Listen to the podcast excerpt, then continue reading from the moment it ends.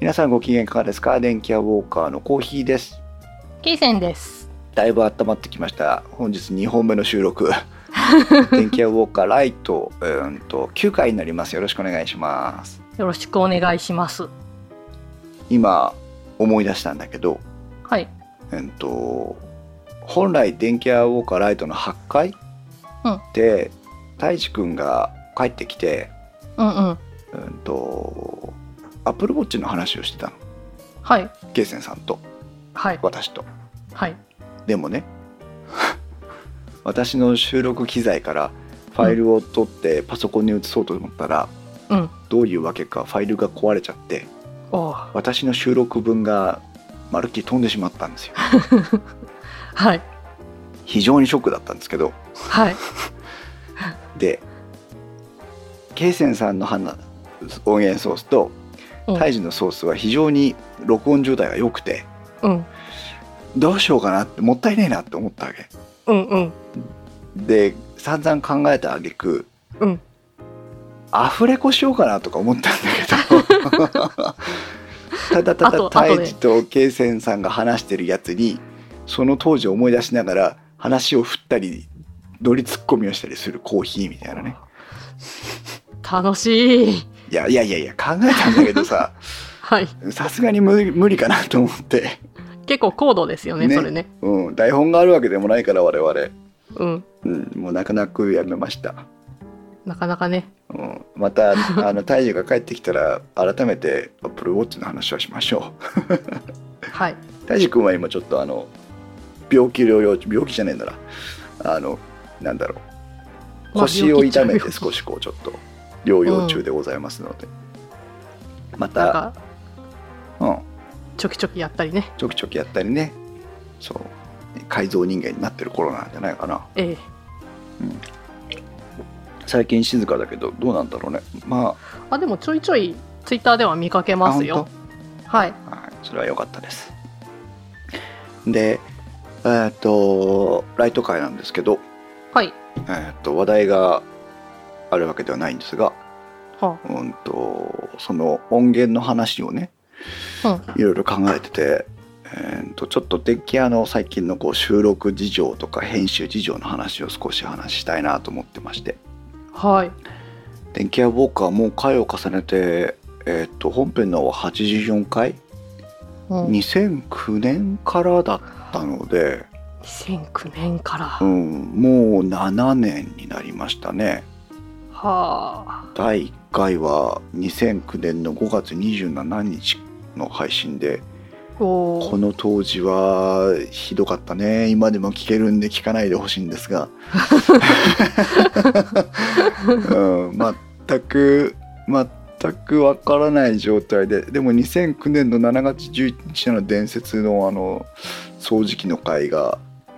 ねつい先日もまた掃除機の話ありましたけど、この時から始まって、でえーっと同じく2009年にはうん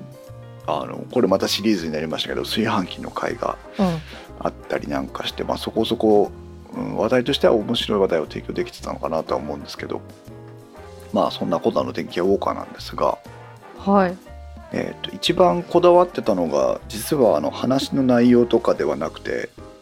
あのいかにこう皆さんに聞いてもらいやすい音源をが準備していくかっていうことに非常に不信してきましてほう。マイクも何本も買い替えたしすごい。録音機材も何回も買い替えたしおで編集ソフトも変えたしお。おーいうことをやっていまだにこのありさまなんですけどあうー。んであれなんだよねいつもいつも思うのが、うん今のマイクだかなんだっていうのはコーヒー個人の話ですよ、うん意外とあのマイク1個だけ買ってるケイセンさんの音声が非常に良かったりするわけ さこれはこれはどうなんだろうとかどっうてもありがとうございすます。ケイセンさんの音源はあの電気屋ウォーカーのメンバーの中では一番音質がいいのでそうなんですね。うん、や最った近胎児がちょっと追いついてきたんだけどおケイーセンさんは頭から最後まで頭からっていうか参加していただいた当時から現在に至るまで安定して一番音源がいい です。まあずっと同じっていうのもありますけどね うんまああれだよねあのハイスピードアップルでコマシーさんにだいぶ鍛えられたからっていうことなんだ と思ってはいるんですけどあれにしようこれにしようとかって言ってねえ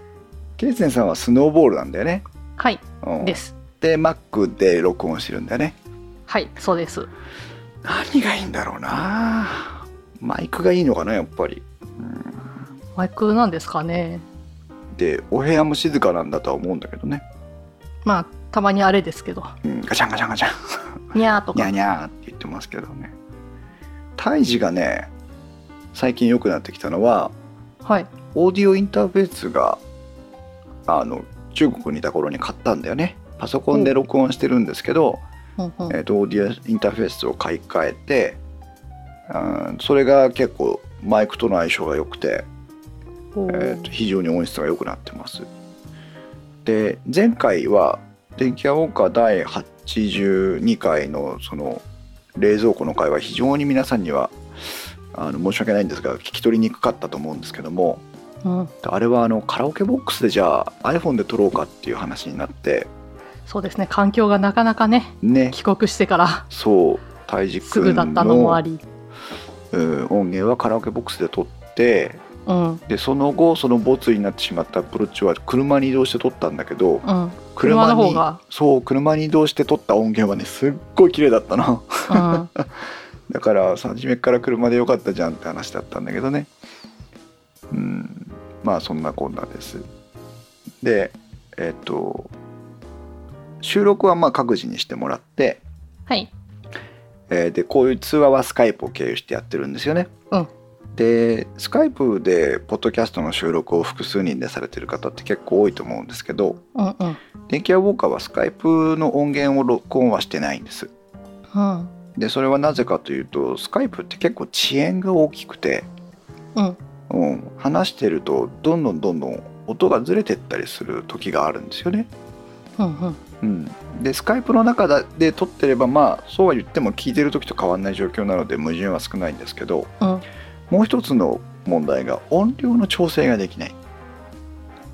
あ経線さんそれぞれのねそう経線さんの声だけが大きかったとかコーヒーの声が小さかったとかっていうのが、ー結構ありますようね、ん、電気屋ウォーカーの最初の頃もそんなんでしたスカイプだったのでで早々にやめて、えー、と各自の声は各自で収録しましょうとでその音源をくださいというスタイルになったんですけど、うんでまあそれで音源の調整はできるようになったんですが今度問われるのはねあのコーヒーの技術と経験になってくるわけですよ編集する側の人間としてね合わせないといけないですからねそうレベルメーターで合わせていけばいいのかもしれないんですけど音圧って言えばいいんですかねあの、同じ音量まで触れるんだけど、うんうん、とと突然わーっと大きくなる人と全体に大きい人といるわけですよ。はいはいはいえーとけ私結構突然大きくなる人だと思いますけどそう思うでしょはいケイセンさんのはね安定してるんです音あ音圧が。そうなんです全体的に大きくてほあの小さいうなずきの声も笑い声も、うん、とある程度こううえー、と編集しやすいほどの波形になって入ってくる。おお褒でめられ胎児はうんダメなのよ。 楽しくなっちゃうとガーって話すんだけどタバコ吸い始めるとボソボソになっちゃうから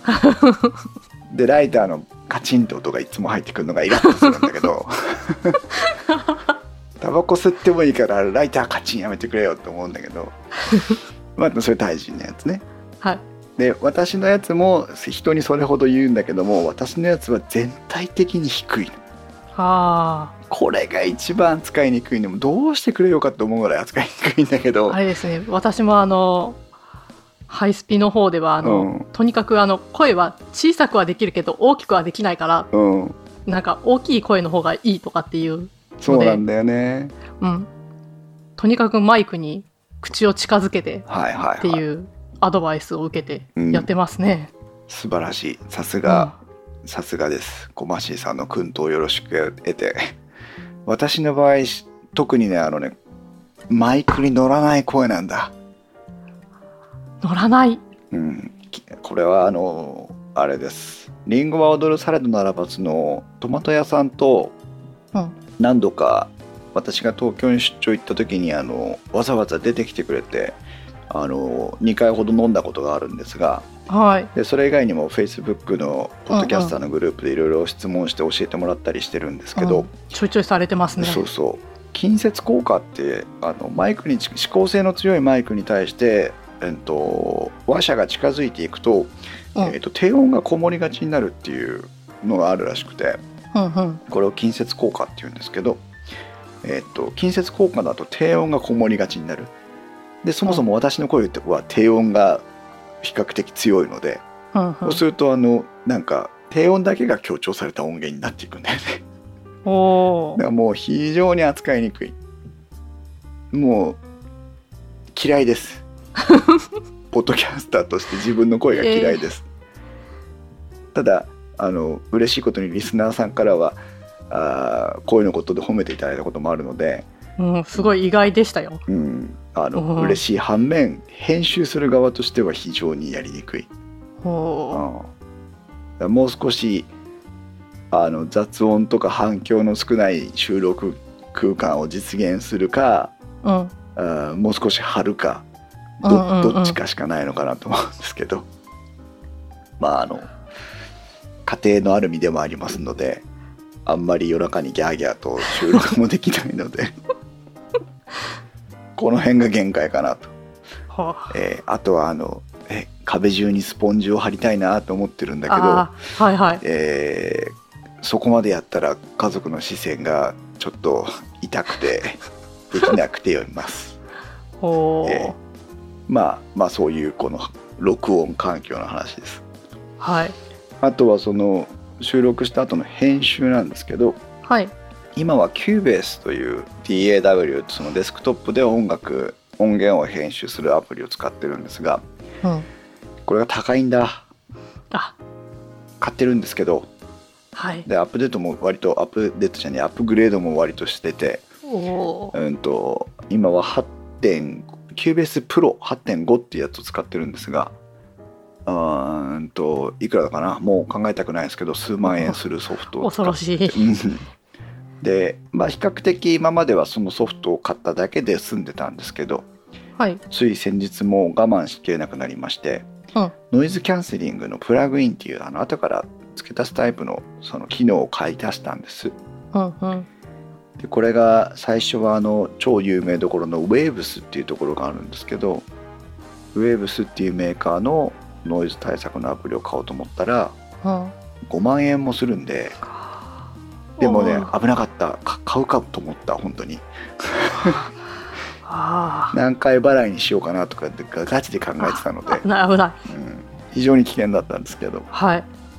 これまたあのトマト屋さんにこう他にもこういうメーカーあるよって教えてもらったので、うんうんあのイゾトープっていうのかアイゾトープっていうのかわからないんですがアイゾトープなのかなまたこれまた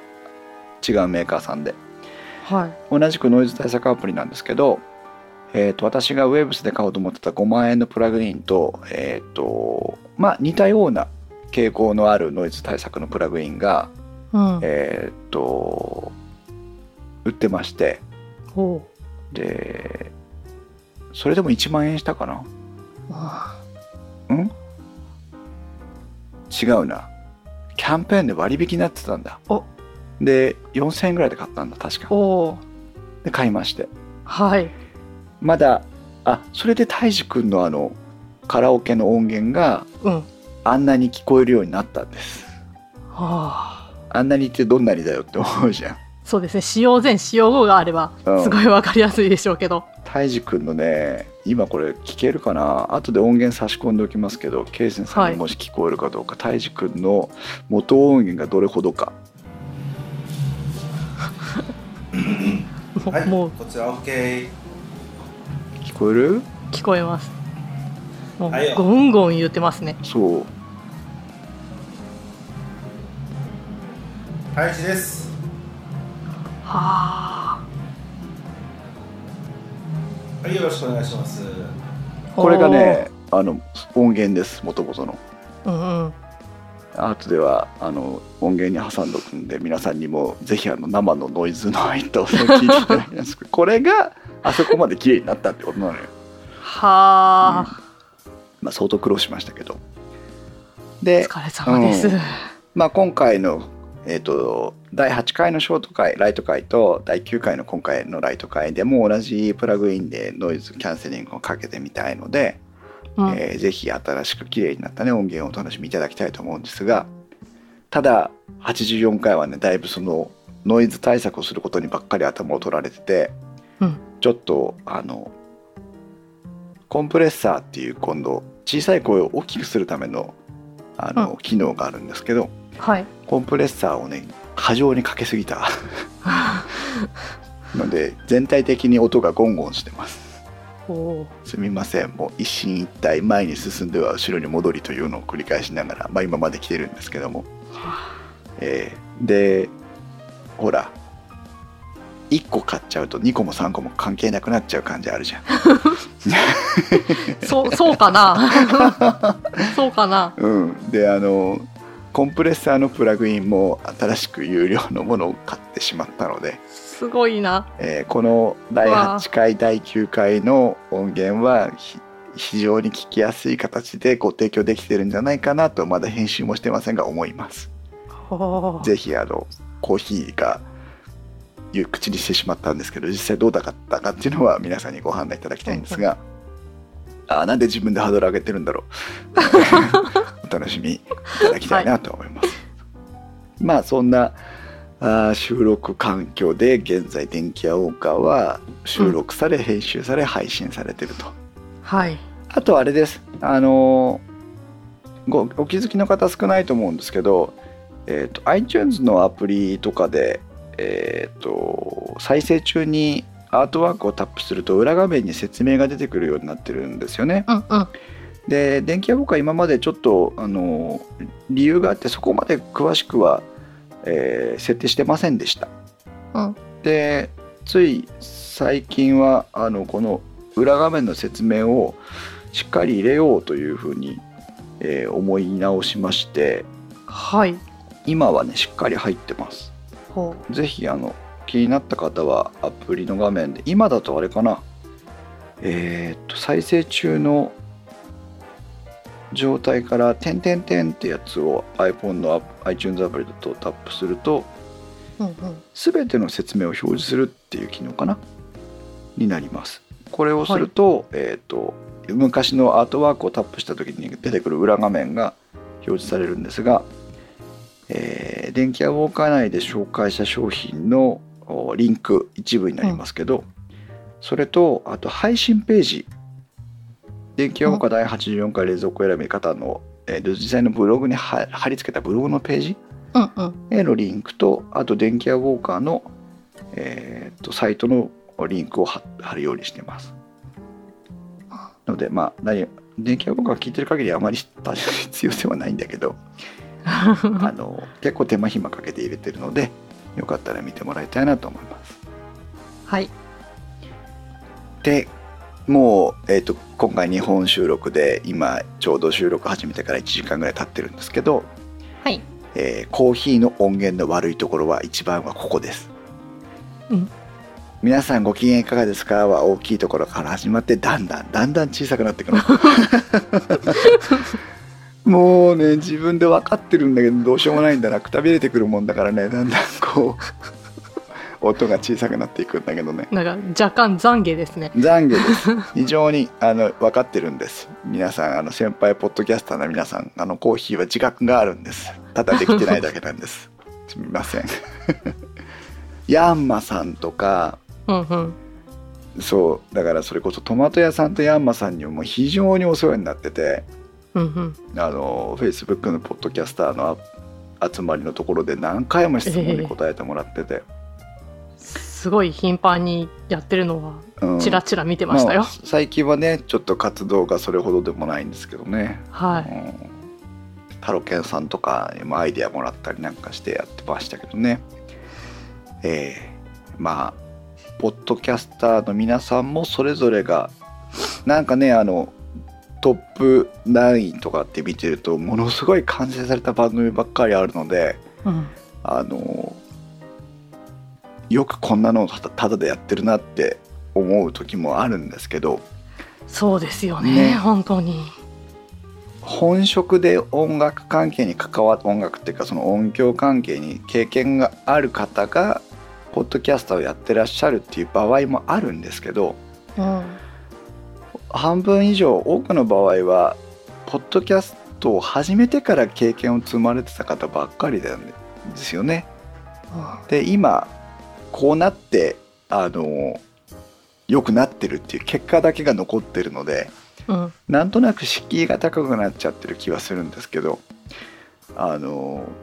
皆さんも始めてみてください ポッドキャスト あの若い方がねやっぱり入られないとポッドキャストもやっぱり全体として盛り上がらないのでうんねあの皆さんがポッドキャストを聞いててああこういう番組あるんだってこんな適当な話してるんだっていうふうに思ったらきっと皆さんにもできるはずもし興味があれば何か質問があればメールとかでツイッターとかでご連絡いただければねあのお答えできる範囲でどうしたらいいんですかみたいなのはお答えしますし他のポッドキャスターの皆さんも割とそういったあの新しい方にはあのなんていうのかな好意的だと思うのでうんぜひね、えー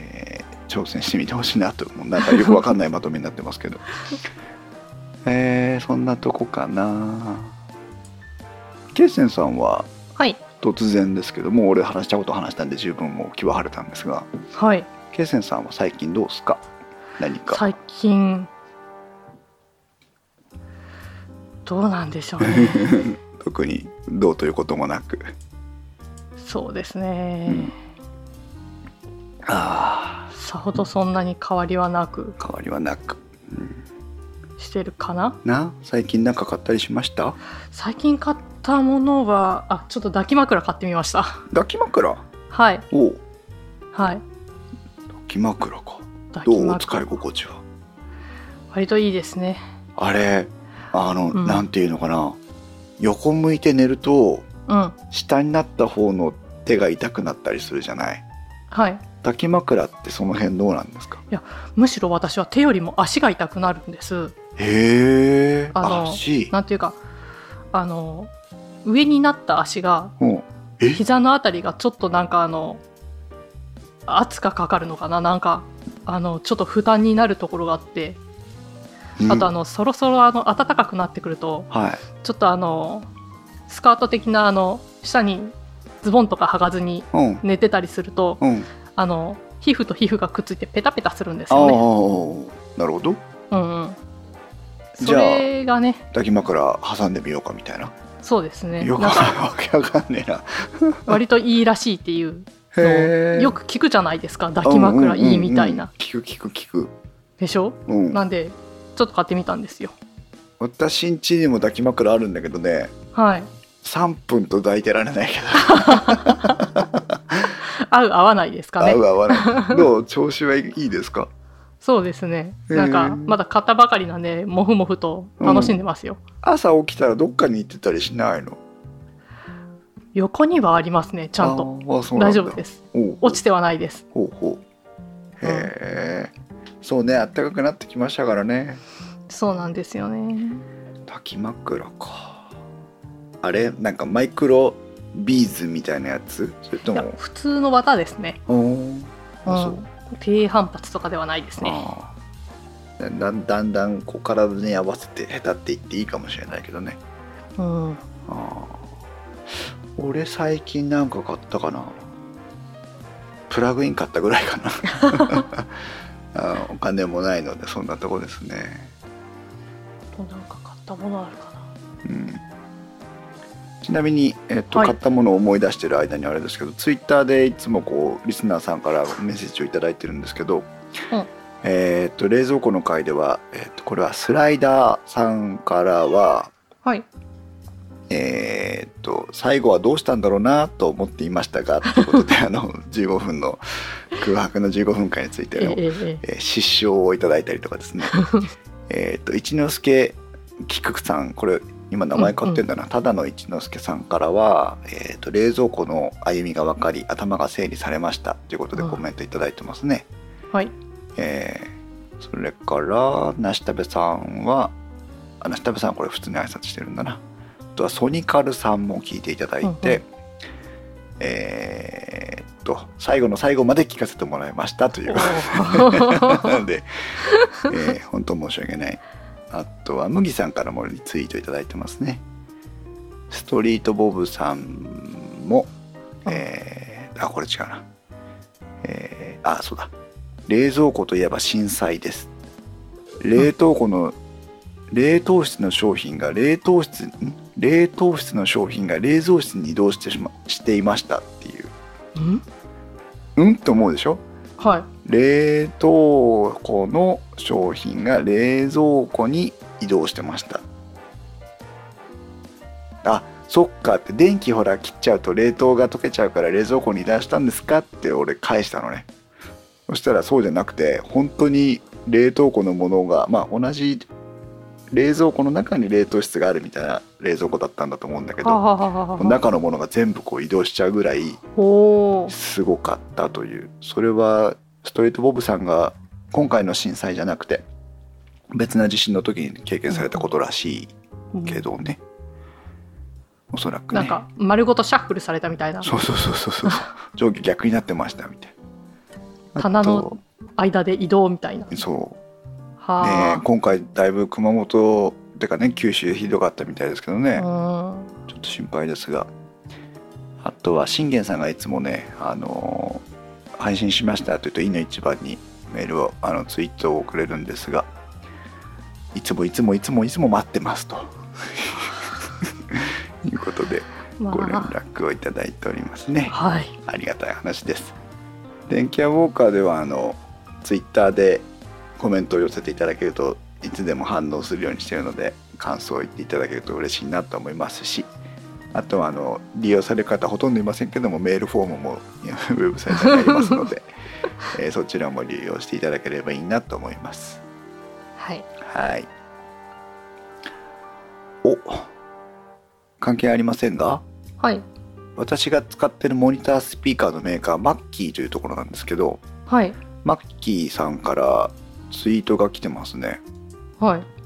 でえっと Bluetooth 対応のモニタースピーカーが私が使ってるのは CR3 っていうやつなんですけどこれの1個上で CR4 っていうスピーカーがあるんですけどはいこれに Bluetooth 接続の機能がついた CR4BT っていうやつが新商品で出るんですがうんそれが5月21日より販売開始だそうです。ね私買えないし触れないからうんレビューもへったくれもないんですが、まあ私も買わないですけうどん、安いのこれほう2台で2万4800円安いの安いよモニタースピーカーとしては、そうなんだうん、あの普通に音楽聴いたりゲームやったりする分でも非常にいい再生をしてくれますしほええあのポッドキャストのスピーカーによってね低音がくぐもって聞こえたりとか高音がどうのとかってなるのでできるだけフラットな環境で音が聞こえるっていうのは大事なことなのでうほもし興味がある方はマッキーさんのウェブサイトも見てみてくだう、さいねうん何の見返りもなくお金出して買った上に宣伝もしてあげるっていういい人なんだ 突な然のいいんですたまになんか在庫処分のアウトレットセールをやったりするのでほうそれを見ておくと格安で買えるんでねうんうんうん、ということもありました。えっ、と「電気屋ウォーカー」次回の収録ですけどはいあのまだ決まっておりません。うん今こんなありさまなので5月中は無理だし6月中に撮れればいいなと思ってるんですが次は何かな炊飯器行ってもいいかなそろそろな。ほうほうほうえー内釜戦争がね、えーどうなったか気になるところですけども前回の炊飯器の回はうーんと、えー、2013あだいぶ前だったんだなおー2013なのでそろそろ炊飯器の回を考えておりますなるほど、またねいろんなあの小さい釜の中がこうカオスになってる様子をね皆さんに面白おかしくお伝えできればいいなと思いますのうで、ん、まあ飽きずに諦めずにお付き合いいただければなと思っておりますはいそんなところでしょうかかなうんケイスナさん言い残したことありませんか大丈夫です大丈夫ですはいはいそれでは皆さんまた次回の配信までさようならさようなら